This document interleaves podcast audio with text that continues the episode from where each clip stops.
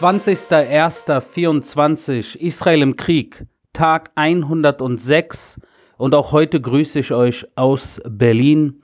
Ich hoffe, es geht euch allen gut. Ich habe eine kurze Mitteilung, bevor wir starten. Äh, ich habe ich hab verstanden, dass am Wochenende es vielen von euch schwerer fällt, äh, lange Folgen äh, zu hören, weil das Wochenende natürlich anders ist. Man ist mit Kindern, mit Enkelkindern, man ist viel unterwegs, man hat weniger äh, den Wochenablauf, wo man ab und zu mal mit dem Auto zur Arbeit fährt oder joggen geht und mir einfacher äh, zuhören kann. Deshalb werden wir ab sofort am Wochenende kürzere Folgen äh, zusammen äh, aufnehmen. Das heißt, ich nehme auf und ihr hört mit. Äh, und innerhalb der Woche wird es dann wieder die längeren Versionen geben und ich hoffe, ich komme euch damit entgegen. Deshalb starten wir direkt, weil ich versuche, mich im Rahmen der fünf bis sieben Minuten am Wochenende zu halten. Tag 106, nach wie vor 136 Geiseln leider im Gazastreifen. Wir haben hier noch keinen Fortschritt gemacht. Wo wir Fortschritte gemacht haben im Kampf gegen die Terroristen im Gazastreifen, ist natürlich in, unser, in unseren Einsätzen überall im Gazastreifen, im Zentrum, im Norden und im Süden. Im Norden nach wie vor, auch wenn man den Eindruck hat, dass wir dort nicht mehr so kämpfen wie vorher, stimmt nicht. Wir sind dort nadelstichartig vorgegangen in den letzten Tagen und auch jetzt äh, hat Division 99 die Brigaden 646 und 179 haben in der Zeytun-Nachbarschaft in Gaza City haben eine riesige Waffenproduktionsfabrik äh, offengelegt, äh, jetzt auch schon zerstört, äh, wo Waffen produziert wurden in Gaza City. Noch einmal, obwohl wir dort äh, die letzten äh, drei Monaten fast äh, im Einsatz sind, entdecken wir fast täglich alle möglichen Terrorinfrastrukturen, die wir natürlich langsam aber sicher eine nach dem anderen, eine nach der anderen äh, eliminieren bzw. zerstören.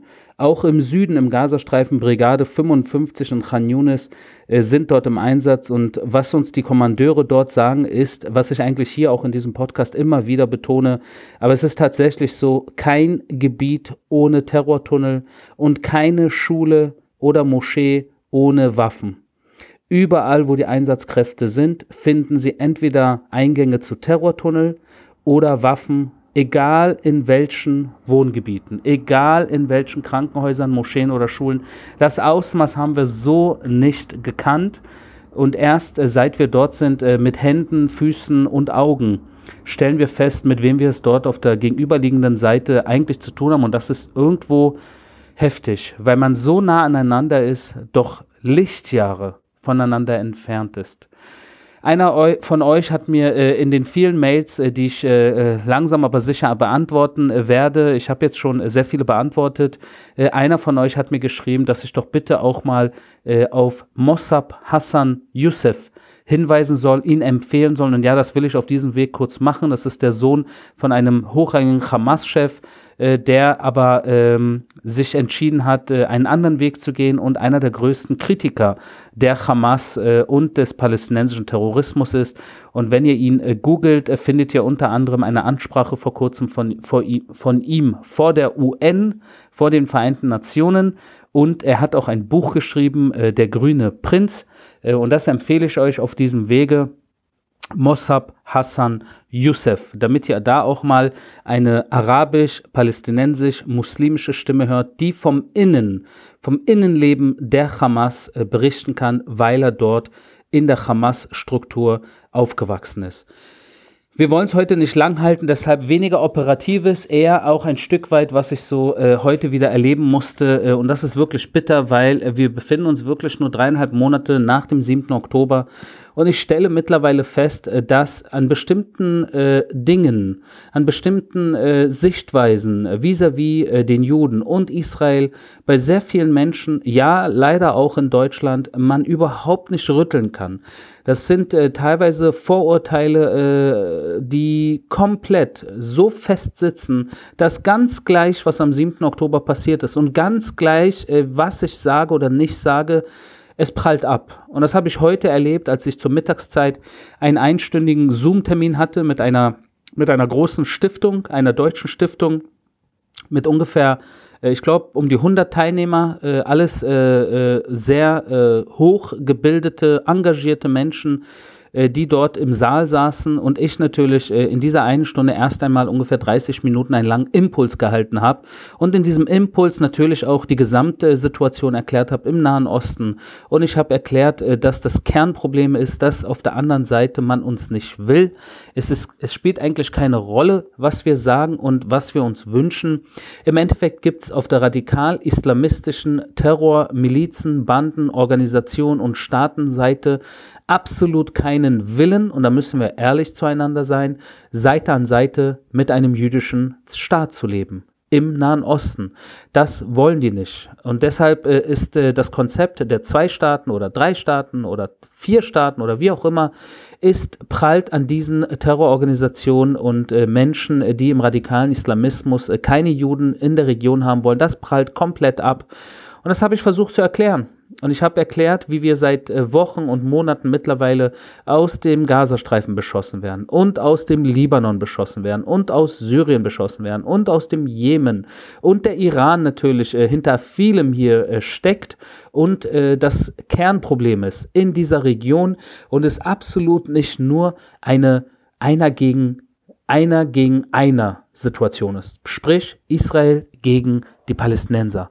Es ist ein regionales Problem, äh, was wir seit 1947 immer wieder, äh, dem wir immer wieder ausgesetzt sind. Auch damals, als der UN-Teilungsplan in Kraft getreten ist, wurde Israel, der neu gegründete Staat, natürlich von fünf verschiedenen arabischen Nationen und Staaten angegriffen. Und das hat sich bis heute nicht verändert, weil auch heute werden wir aus fünf Windrichtungen, wenn ihr so wollt, angegriffen. Und ich habe geredet und ich habe geredet und ich habe geredet und ich habe erklärt und erklärt und veranschaulicht und veranschaulicht und mit dem Mund fusselig geredet, so wie ich es jetzt ungefähr mache. Und dann kam die Frage-Antwort, äh, zweite Hälfte des Zoom-Vortrags. Und da hat sich ein älterer Herr hingestellt, um die 60, 70, und hat tatsächlich das Folgende gesagt. Herr Schalikar, ja, schlimm, was am 7. Oktober passiert ist. Aber und da wusste ich schon, was kommen wird. Und da wusste ich schon, was kommen wird. Und das wirklich Bittere ist, dass man allein, wie er diesen Satz angefangen hat, schlimm, was am 7. Oktober passiert ist, aber da fühle ich schon, dass ihm scheißegal ist, was am 7. Oktober passiert ist.